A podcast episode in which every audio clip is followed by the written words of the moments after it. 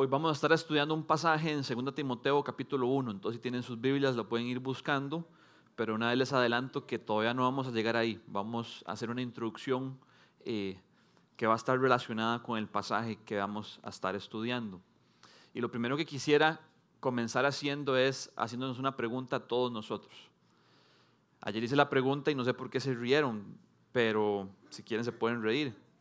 La pregunta es la siguiente, ¿qué es lo que lo saca a usted de la cama cada mañana? Es una pregunta metafórica, ¿verdad? Es una pregunta que quiere decir qué es lo que lo impulsa, qué es lo que lo motiva, qué es lo que lo hace a usted empezar cada día. Hoy fue domingo y qué fue lo que lo hizo a usted levantarse y poner un pie fuera de su cama. Esas son preguntas muy importantes y creo que son preguntas en las que todos nosotros deberíamos ser totalmente sinceros, transparentes y honestos. Porque de nada nos serviría responderlas con las típicas respuestas cristianas, es decir, con lo que se espera que yo conteste. Si yo soy cristiano y alguien me pregunta cuál es mi motivación para empezar cada día, qué es lo que me saca de la cama cada mañana, lo que se espera de mí como cristiano es que yo responda que lo que me saca, lo que me hace levantarme es Dios. Y yo puedo responder eso con mi boca, pero si mi corazón no es una realidad, creo que de nada tiene mucho valor afirmarlo. ¿Será realmente Dios nuestra motivación para empezar cada nuevo día? ¿Fue hoy Dios su motivación para empezar este domingo? ¿Irá a ser Dios mañana su motivación para empezar la semana? Y si ustedes son como yo, Posiblemente muchos días no son así. Y cuando Dios no es nuestra motivación, algo más lo está haciendo. Y solamente hay dos opciones. Lo primero es que nuestra motivación esté siendo alguna otra persona, alguna otra cosa o alguna otra situación. Literalmente los seres humanos somos expertos haciendo eso. Muchos teólogos han dicho que el corazón del hombre es una fábrica de ídolos. Somos expertos en buscar y poner nuestra motivación en cosas aparte de únicamente Dios. De hecho, el profeta Jeremías dice algo muy parecido en relación a esto. En Jeremías 2.13, el profeta Jeremías habla al pueblo de Israel y describe los pecados que Israel ha cometido. Y dice, Israel, dos son los pecados que has cometido. Número uno, me has abandonado a mí, fuente de agua viva. Y dos, Has cavado tus propias cisternas. Cisternas son como pozos. Cisternas rotas que no retienen agua. El pueblo de Israel, posiblemente nosotros seamos muchas veces como ellos, que hemos abandonado a Dios, que es la única fuente de agua viva, y hemos buscado motivación en otras cosas. Esa es la primera opción. La segunda opción, que es igual de negativa que la primera, es que puede ser que muchos de nosotros hoy en día no encontremos motivación en nada. Nuestros días son oscuros, nuestros días son tristes, vivimos desanimados, afligidos, angustiados y vivimos la vida como si estuviéramos viendo una pantalla, pero la vemos solamente en blanco y negro. Nuestra vida carece de color y carece de brillo. ¿Alguno se identifica con alguna de las dos opciones? Yo estoy seguro que sí. Y personalmente yo he experimentado ambas en mi vida. Pero también he experimentado cuando el Señor es mi motivación. Y estoy seguro que también ustedes lo han hecho, o por lo menos ese es mi deseo. ¿Y qué diferencia cuando Dios es nuestra motivación? Nos levantamos con un sentido, nos levantamos con un propósito y nuestros días cobran una nueva vida, un nuevo significado. Pero ¿por qué será que nuestros días se sienten tan diferentes cuando el Señor es nuestro propósito? Cuando el Señor es nuestra motivación. ¿Por qué se sienten como que antes de eso estábamos desconectados y de un pronto a otro nos enchufan y sentimos vitalidad y sentimos energía recorriendo nuestro ser e invadiendo nuestra alma? Y la respuesta es sencilla, la razón por la que se siente tan claramente la diferencia cuando el Señor es nuestro propósito y cuando el Señor es nuestra motivación, póngame atención, es porque usted y yo fuimos creados para eso.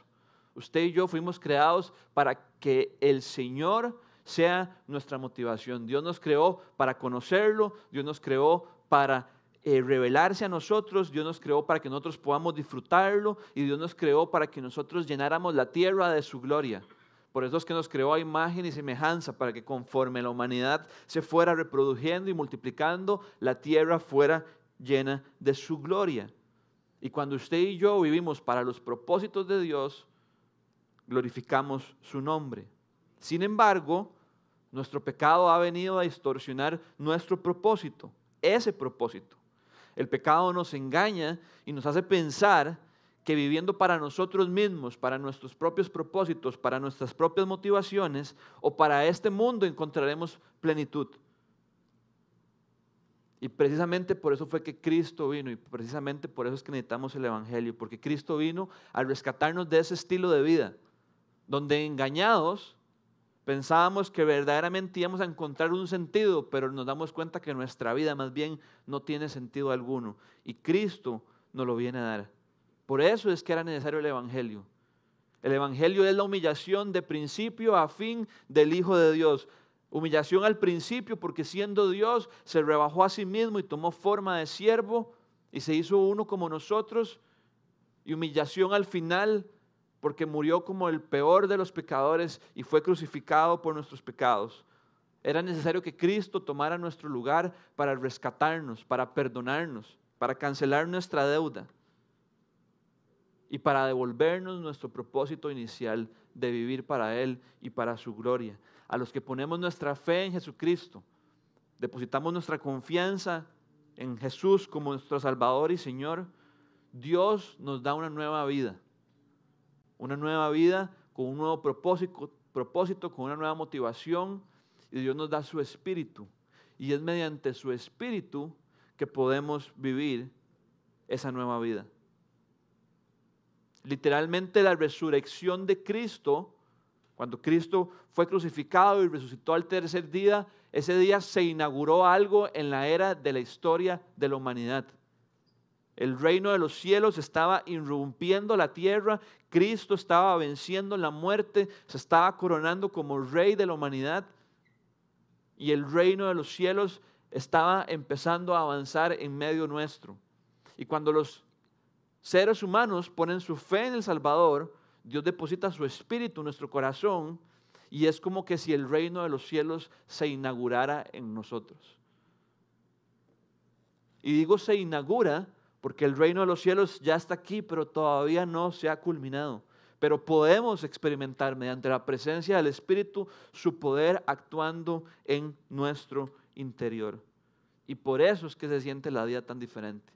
Porque el Espíritu nos conecta, nos enchufa al verdadero propósito para el cual fuimos creados, para el reino de Dios. Y lo más lindo de esto es que Dios no solamente nos reconecta con Él, sino que nos encomienda el encargo de ser parte de que otros puedan experimentar lo mismo. Veamos cómo el siguiente pasaje nos lo explica. Segunda de Corintios 5, del 15 al 20. Dice así.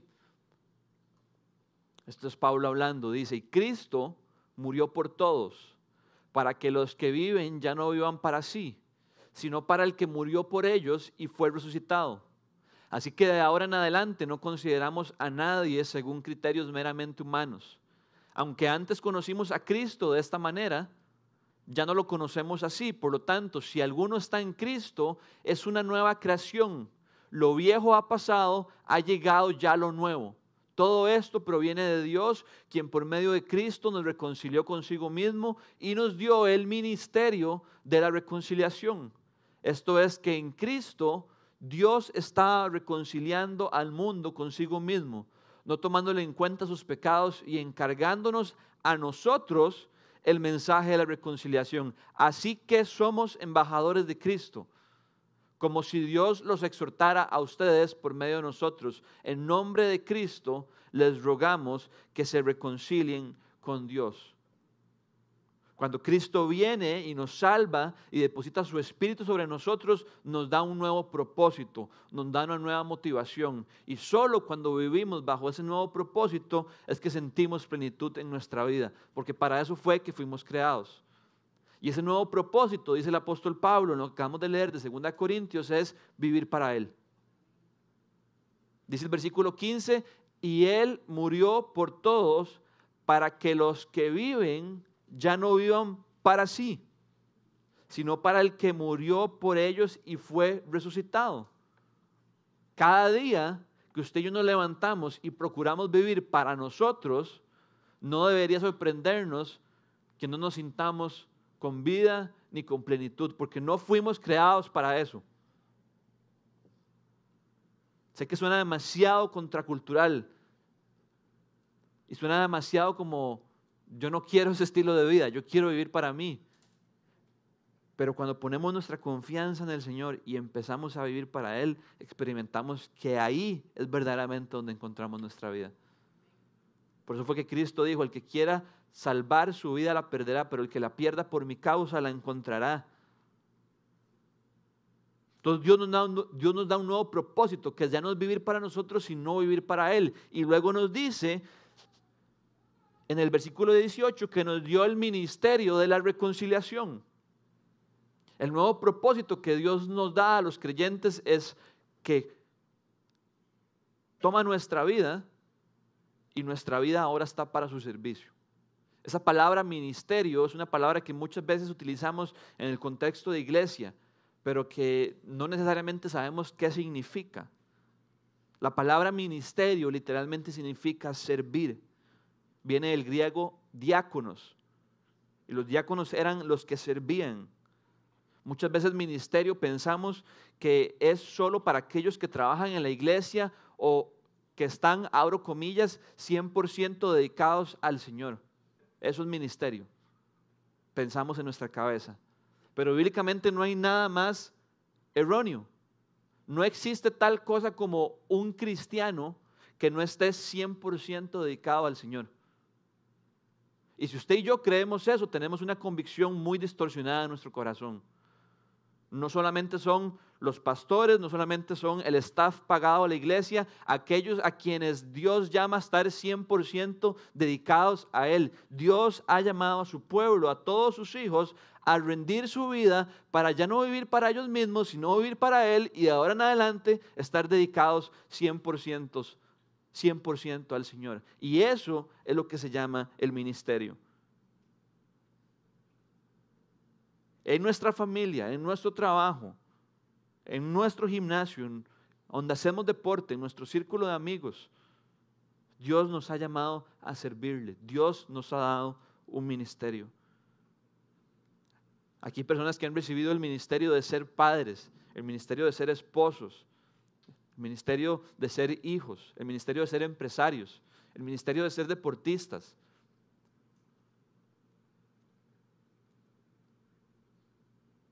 Y el ministerio que nuestra vida sea un servicio a Dios.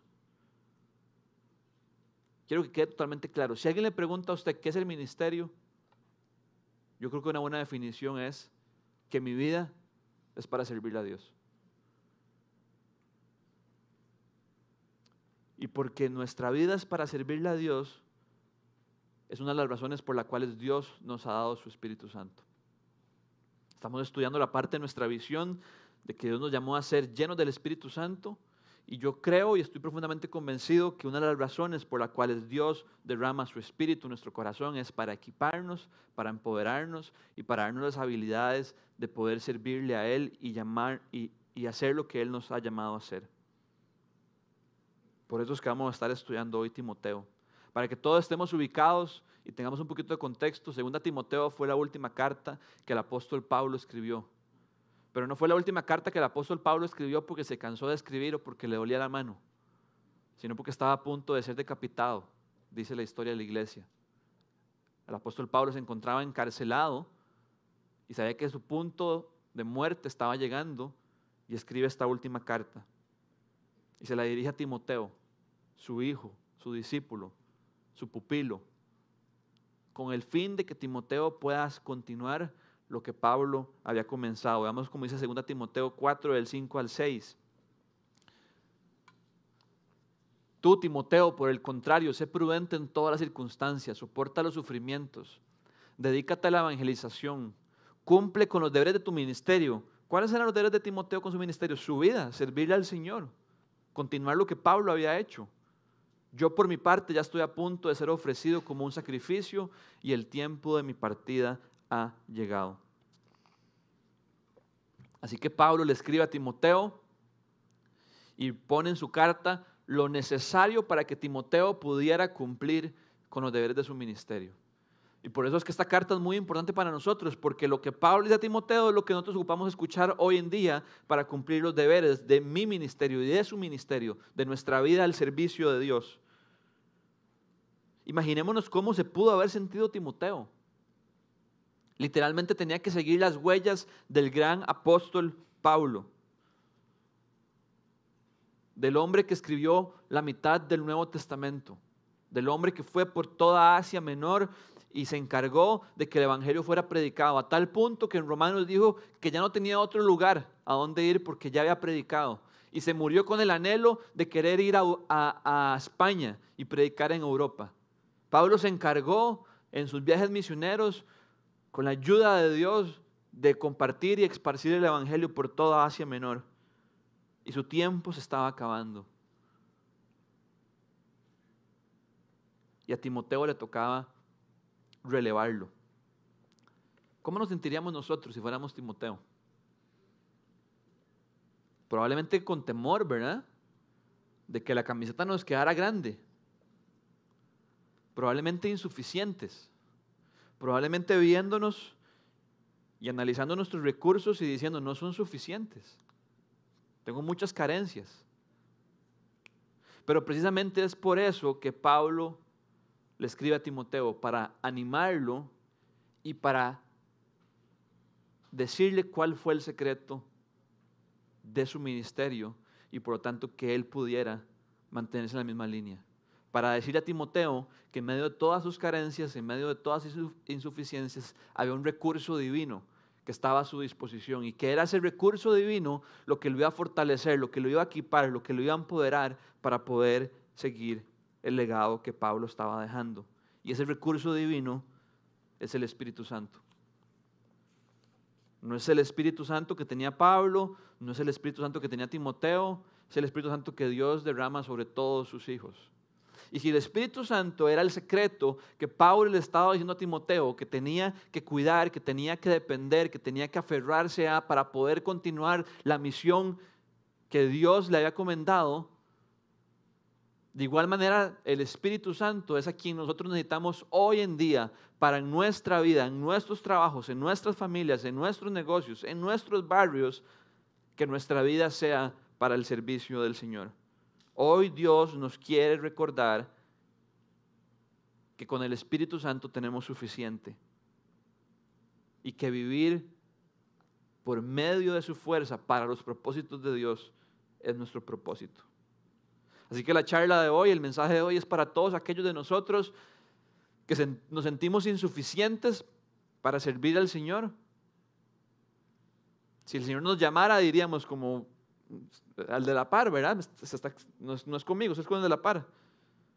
O para todos los que nos sentimos que nuestra vida no tiene un sentido o no tiene un propósito. Ahora sí vamos a leer 2 Timoteo, capítulo 1, del 1 al 7. Dice así. Pablo, apóstol de Cristo Jesús, por la voluntad de Dios, según la promesa de vida que tenemos en Cristo Jesús. A mi querido hijo Timoteo, que Dios el Padre y Cristo Jesús, nuestro Señor, te concedan gracia, misericordia y paz.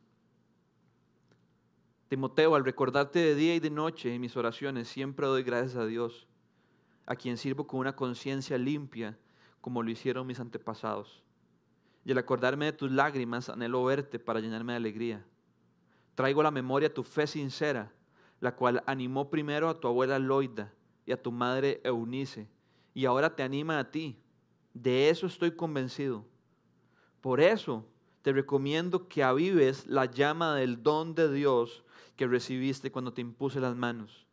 Pues Dios no nos ha dado un espíritu de timidez, sino de poder, de amor y de dominio propio.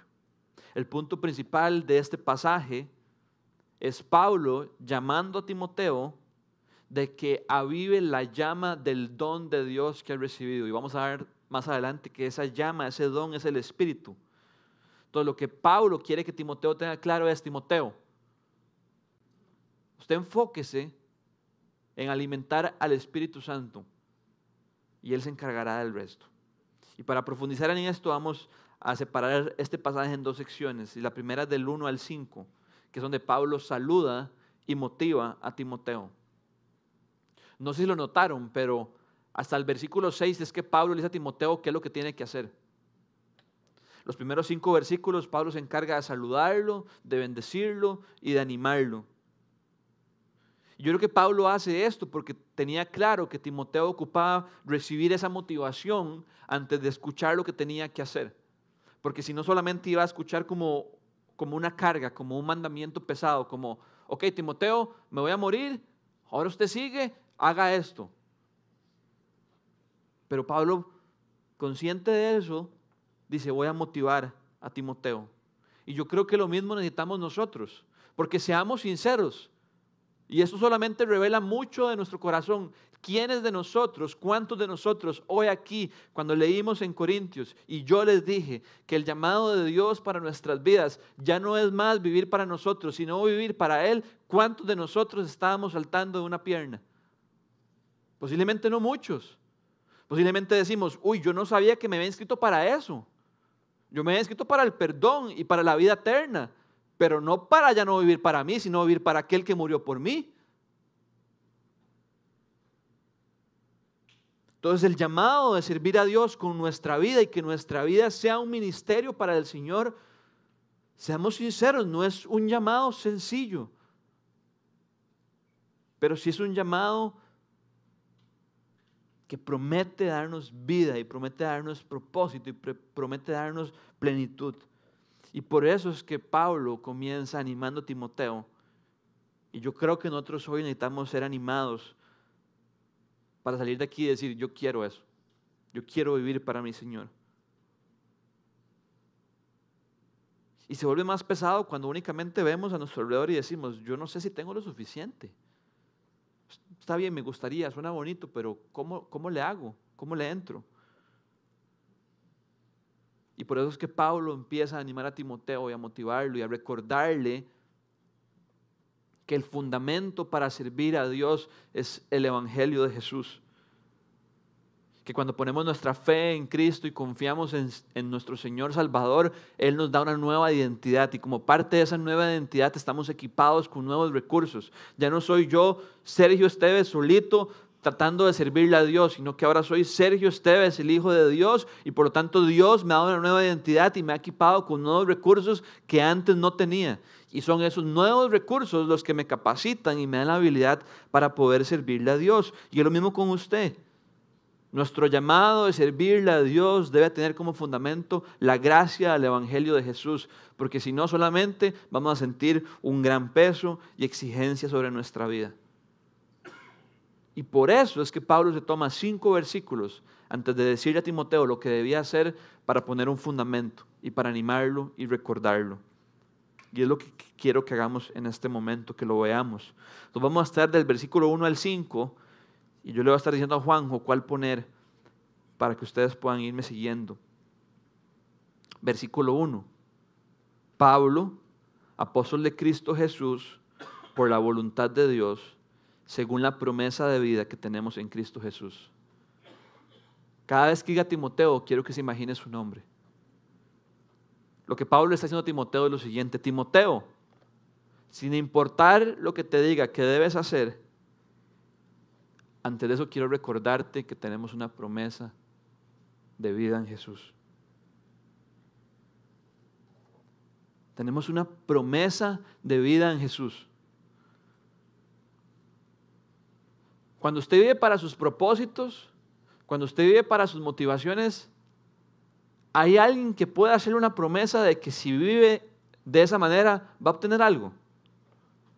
Hay alguien que le pueda asegurar, sí, madre, dele duro por ahí, dele duro con ese negocio, dele duro con el deporte, y va a obtener, hay alguien que le pueda dar ese nivel de certeza.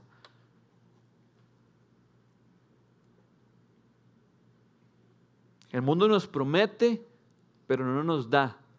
Satanás le prometió a Adán y Eva y no les dio. Y estamos hoy aquí.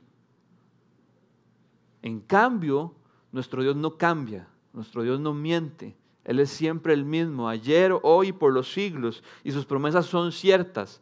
Dice el apóstol Pablo que todas las promesas de Dios son un sí y un amén en Cristo Jesús. Y Dios nos promete que tenemos una promesa de vida en su Hijo. Sí, te estoy llamando a servirme, Timoteo. Te estoy llamando a que renuncies a tu vida. Te estoy llamando a que ya no vivas más para vos, sino para aquel que murió por vos. Pero hay una promesa de vida, Timoteo. Hay una promesa de vida para el creyente. Si somos sinceros, a veces vivir para Dios se siente como que no hay vida, como que me estoy más bien negando a mí, pero ahí encontramos la vida y hasta que confiemos en esa promesa y sepamos que es real y nuestro Dios no cambia y no miente, vamos a poder entregarnos de lleno al ministerio. Versículo 5. Timoteo, traigo a la memoria tu fe sincera la cual animó primero a tu abuela Loida y a tu madre Eunice, y ahora te anima a ti, de eso estoy convencido. Qué interesante que Timoteo no tuvo ninguna figura masculina en su crianza y en su crianza espiritual. El padre de Timoteo no era un creyente y por lo tanto no estuvo involucrado en su discipulado como seguidor de Cristo. Pero sí lo estuvo su abuela y sí lo estuvo su madre. ¿Y por qué Pablo, trae, por Pablo trae esto a la luz? Yo creo que es para decirle a Timoteo, Timoteo, aún en medio de las disfuncionalidades de tu vida, aún en medio de las disfuncionalidades, disfuncionalidades de tu familia, de tu crianza, yo te alcancé.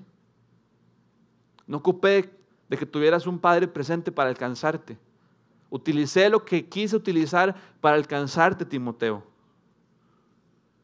Y aún más lindo, tal vez no tuviste un padre presente, pero para mí sos como un hijo, le dice Pablo en el versículo 2, a mi querido hijo Timoteo. Y esto nos habla de que sin importar las disfuncionalidades de nuestra vida, sin importar la manera en la que llegamos a Cristo, Dios nos alcanzó. Y nos alcanzó con un propósito. Y Dios quiso utilizar los medios que Él quiso para alcanzarnos y hacernos parte de su hogar. Y qué triste sería que muchas veces lo que nos descalifica de vivir para el Señor, para el ministerio y para servirle a Él, sea las circunstancias en las que Dios decidió alcanzarnos. Porque a veces tal vez puede decir, uy, no, a mí me alcanzó de esta manera y, mi, y, mi, trasfondo no es muy tuanis y, y la verdad es que esto me podría descalificar. Timoteo, no importa, yo te alcancé y te alcancé con un propósito.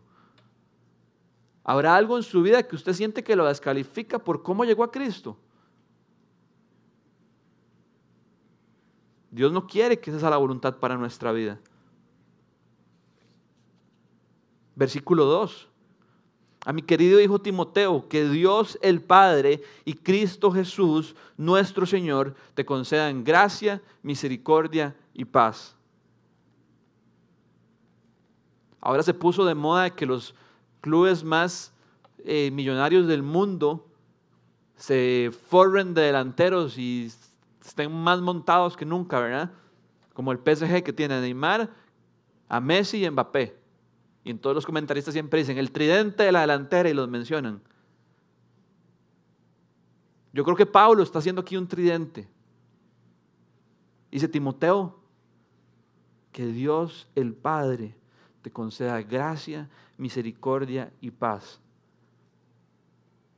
Cuando vivimos para el Señor, cuando vivimos para cumplir nuestro propósito, podemos tener certeza, podemos tener seguridad de que estas tres cosas nos perseguirán toda nuestra vida, todos nuestros días, nunca se apartarán de nuestro lado.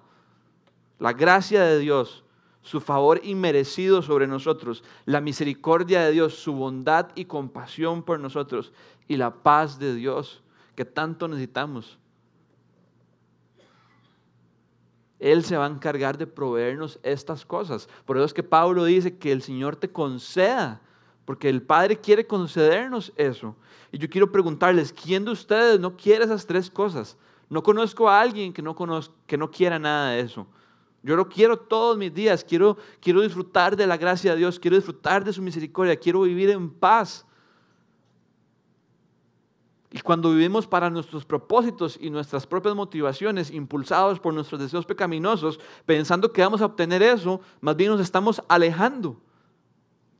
Y el Señor nos dice, pero si vivís para mí, te, te sobrarán esas cosas.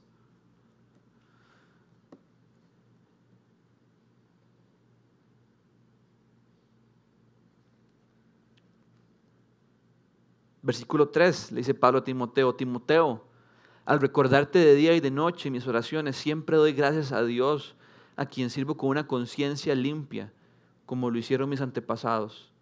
¿Por qué Pablo dice que tiene una conciencia limpia? Yo creo que para que lo que le iba a decir después tuviera más peso. Timoteo, lo que te estoy diciendo, te lo estoy diciendo con una conciencia limpia. Y con una conciencia limpia es que he servido a Dios como lo hicieron mis antepasados.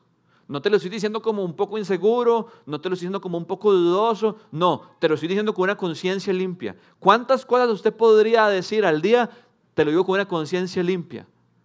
Y Timoteo pone esto antes de lo que quiere decirle, Pablo pone esto antes de lo que quiere decirle para que sus palabras tengan peso.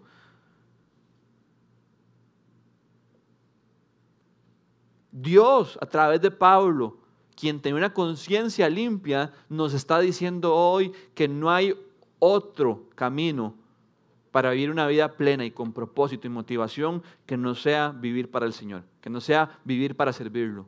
Todo lo demás es un espejismo. No hay nada más.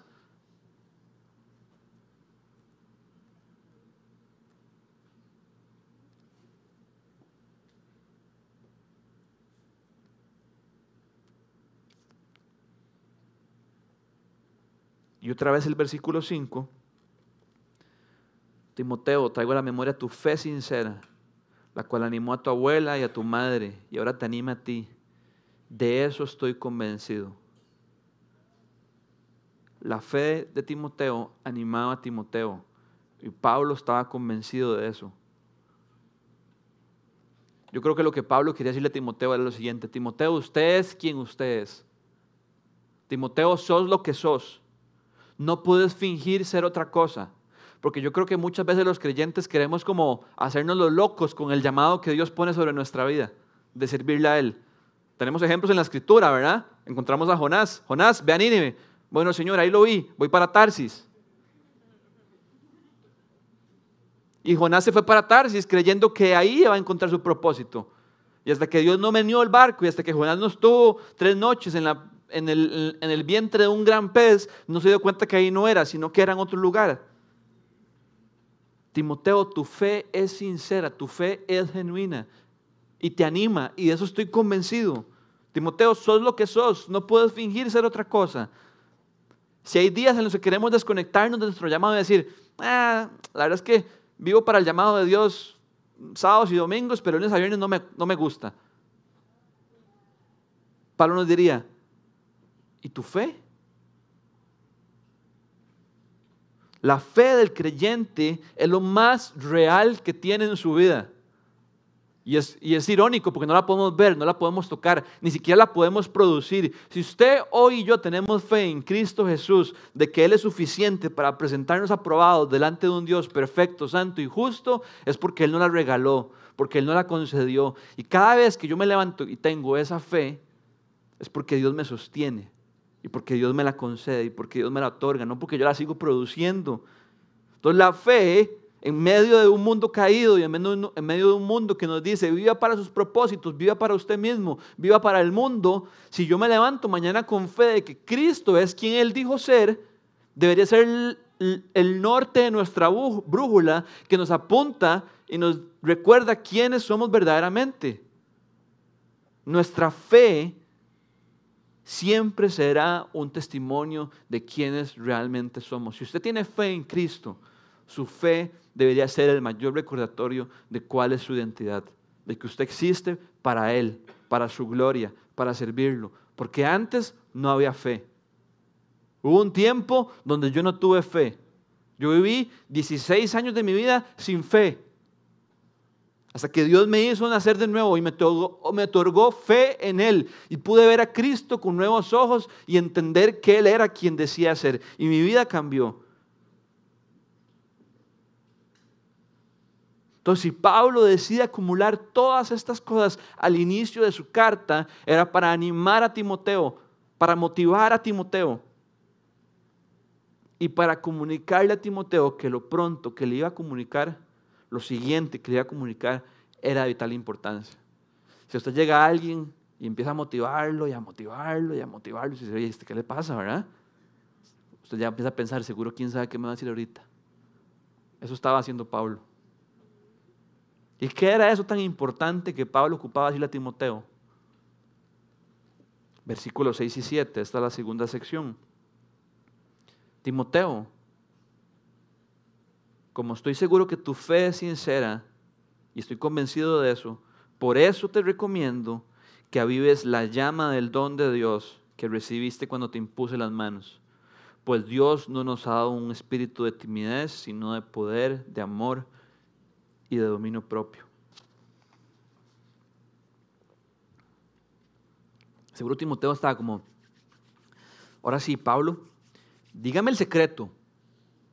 Te vas a morir. Dígame qué es lo que necesito para poder seguir tus huellas, para hacer tu relevo. Dígamelo, Pablo. Estoy esperando. Y Pablo, te animo, tu fe. No, no, Pablo, ya, ya, ya. Dígame cuál es el secreto. No me anime tanto.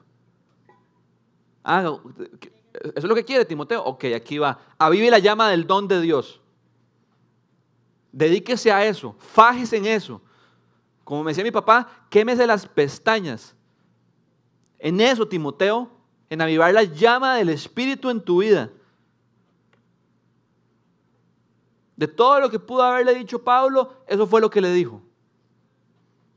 No le dijo, hágase experto en las doctrinas de la gracia. No le dijo, eh, memorice toda la escritura. Le dijo, avive la llama del don de Dios. Y ese don de Dios es el Espíritu. ¿Y por qué digo que es el Espíritu? Porque inmediatamente después, en el versículo 7 dice, pues Dios no nos ha dado un espíritu de timidez, sino de amor, sino de poder, amor y dominio propio. Cuando Pablo le está diciendo a Timoteo, aviva la llama del don que recibiste de Dios, le está diciendo, aviva la llama del Espíritu. Los teólogos y eruditos dicen que aquí hay dos opciones a, los que a lo que se pueda estar refiriendo al Espíritu. Opción número uno, al Espíritu que Dios deposita sobre todos los creyentes, sobre todos los que ponemos nuestra fe en Cristo. O opción número dos, a los dones que imparte el Espíritu sobre los hijos de Dios. La Biblia habla en Romanos 12, habla en 1 Corintios 12 sobre que somos un solo cuerpo con muchos miembros y de que Dios da dones al cuerpo para el servicio de Dios y para la edificación del cuerpo de Cristo. Yo creo que hace alusión a las dos porque yo creo que ambas son un regalo. La palabra don significa en el griego carisma, y carisma es un regalo de gracia, un regalo que no merecía y se me fue otorgado. Y yo creo que tanto como tener la presencia misma del Espíritu Santo en mi vida, como tener dones que Dios me da para bendecir al cuerpo de Cristo, son regalos de Dios.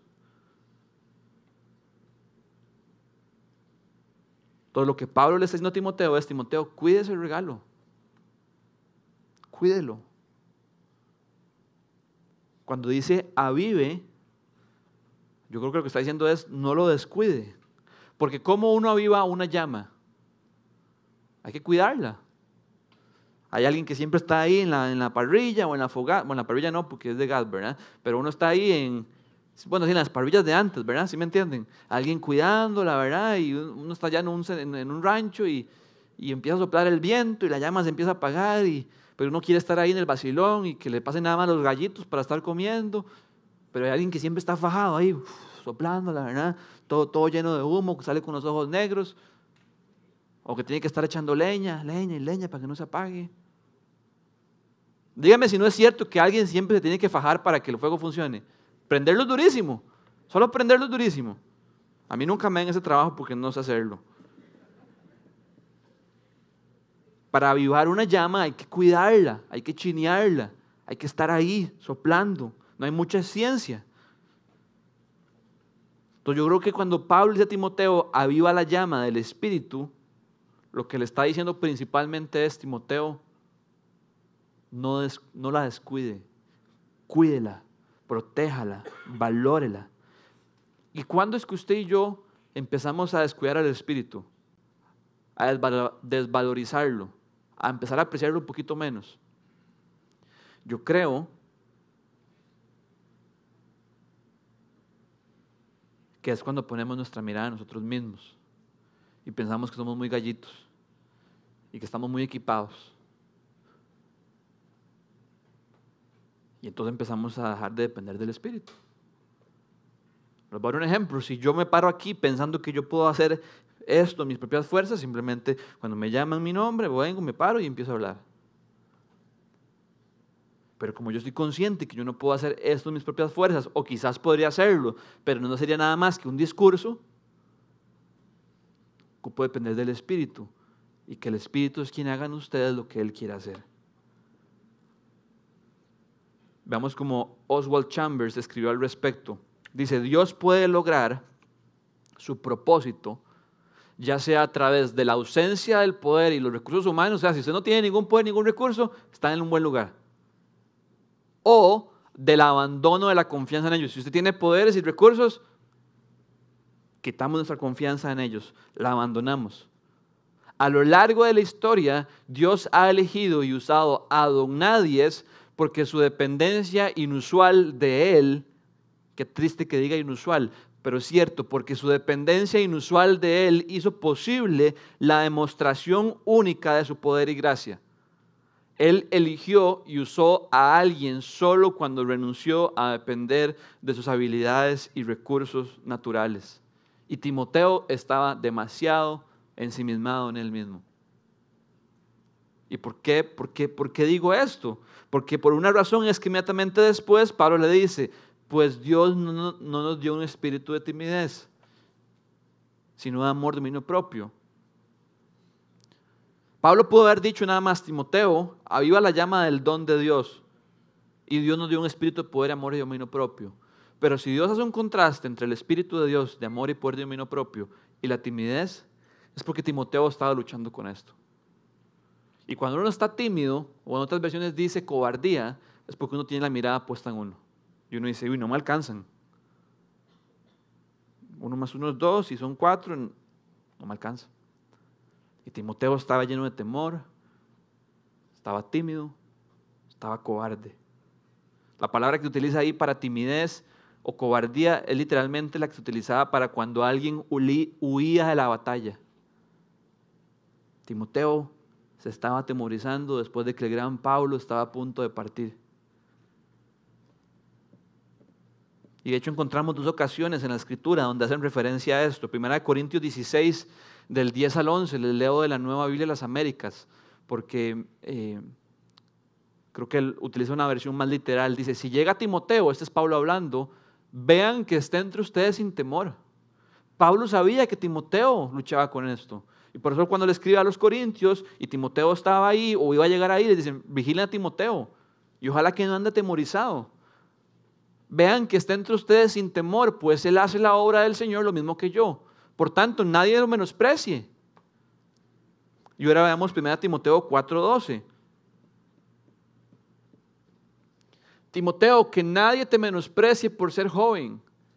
Al contrario, que los creyentes vean en ti un ejemplo a seguir en la manera de hablar, en la conducta y en amor, fe y pureza. En tanto que llego, Timoteo, dedícate a la lectura pública de las escrituras y a enseñar y animar a los hermanos. Y vean qué interesante el 14. Ejercita el don en otra versión dice, no lo descuides. Otra vez haciendo referencia a la relación que hay entre cómo ejercito y cómo descuido algo y que no me menosprecien por mi juventud y que tengo miedo. Es decir, Timoteo, deje de poner la mirada en usted y póngala en el Espíritu Santo que Dios le ha concedido.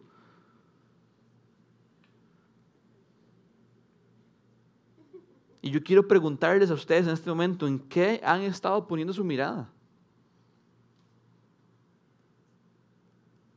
Si Dios está llamado a construir casas, ¿en qué has estado poniendo tu mirada?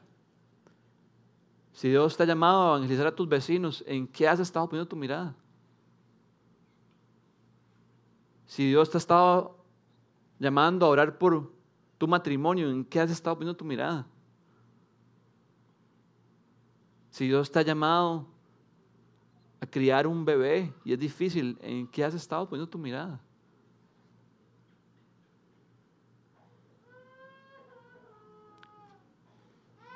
Porque la voluntad de Dios es que pongamos nuestra mirada en el Espíritu.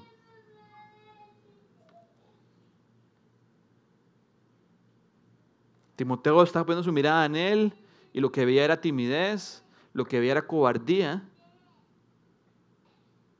Y Dios le decía, no, pero enfóquese en algo más. Quiero hacer una segunda pregunta. ¿Cuáles son aquellas cosas que pensamos nos impiden ser instrumentos del Señor? ¿Cuáles son esas cosas que usted ve en su vida, ve a su alrededor y dice, eso me descalifica, eso me impide, eso es un obstáculo?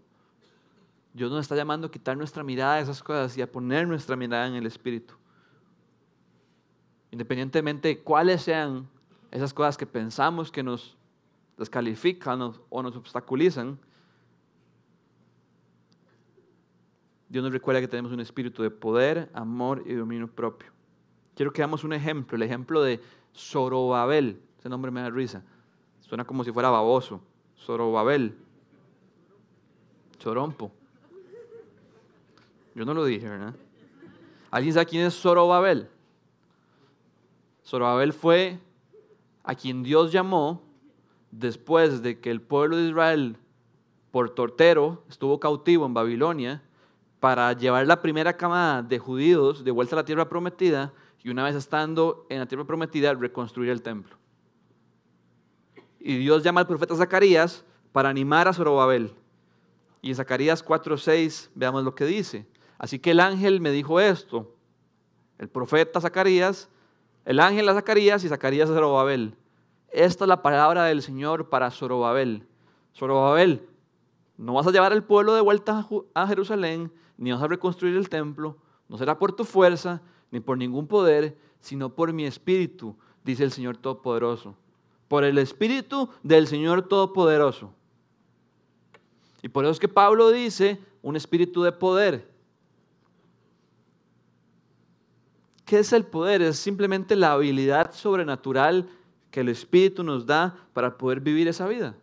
Porque dígame si lo más natural no es vivir para nosotros mismos, para nuestros propios propósitos. Sí, sí, Cristo, usted me rescató, gracias por ocupar un rescate, pero no me gusta tanto eso vivir para usted. Es lo natural, si somos sinceros. Pero Dios derrama su espíritu y su espíritu nos da el poder. Es una habilidad sobrenatural ¿Saben por qué es que a veces vivimos tan frustrados y tan, tan, angustiados y tan desanimados y, y dando tantos golpes y tantos tumbos? Porque vivimos desconectados de la fuente de poder.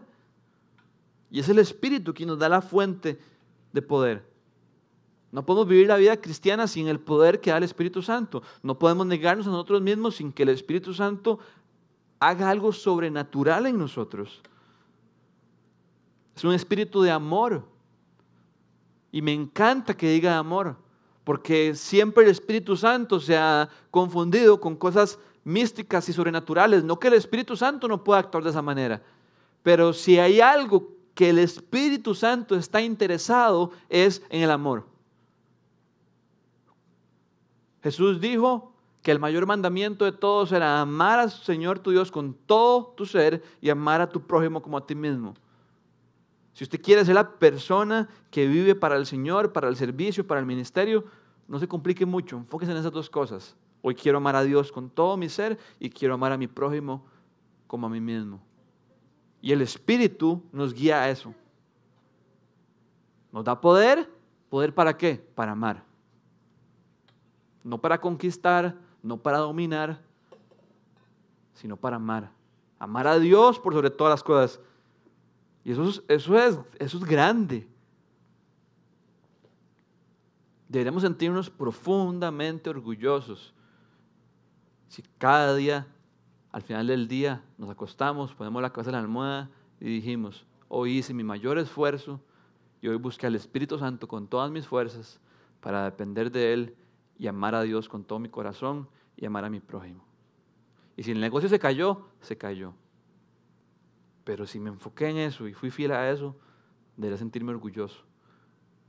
Porque no hay vida exitosa diferente a esa. Y luego un espíritu de dominio propio. Y es como una cadena. Primero te voy a dar el poder.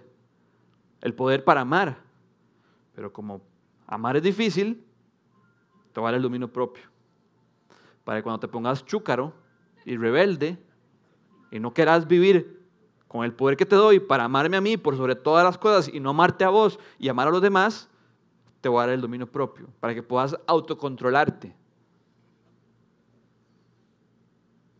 Otra vez un tridente. Al principio lo saluda y lo anima. Timoteo, esto está a tu disposición.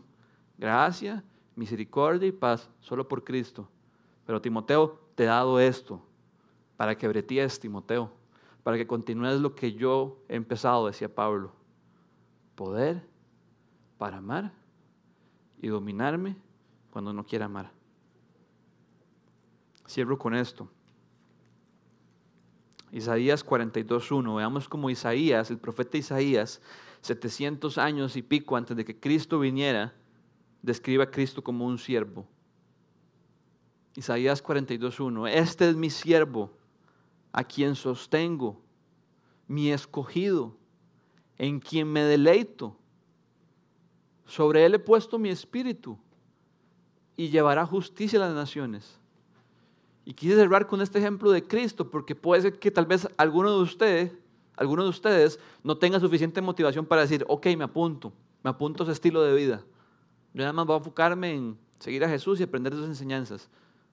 Pero veamos cómo describe a Jesús. Este es mi siervo. Jesús fue el mayor siervo de todos. No vino a ser servido, sino a dar su vida en servicio. Vino a ser el último. No vino a vivir para Él, sino a vivir para la voluntad de su Padre. Y su Padre lo sostenía. Su Padre lo había escogido. Su Padre se deleitaba en Él. Y su Padre había puesto su espíritu sobre Él. Y el espíritu era lo que empoderaba a Cristo para vivir la vida y el plan que Dios tenía para su Hijo y llevar justicia a las naciones. Y dígame si Cristo no hizo justicia. Dígame si en la cruz de Cristo, Cristo no cumplió esa profecía y llevó justicia a las naciones. Al que no puede ser justificado, lo justificó por su propia rectitud.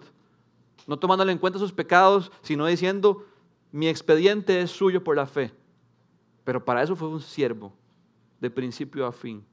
Y lo que lo hizo un siervo fue que el Espíritu estaba sobre él. Entonces, si el Espíritu está sobre usted y sobre mí, pero solo lo queremos para ciertas cosas, pero no para servir, tarde o temprano la llama se va a apagar. Y Dios nos llama a que la vivemos, a que la utilicemos y a que recordemos y sepamos de que si Él nos rescató es para su servicio.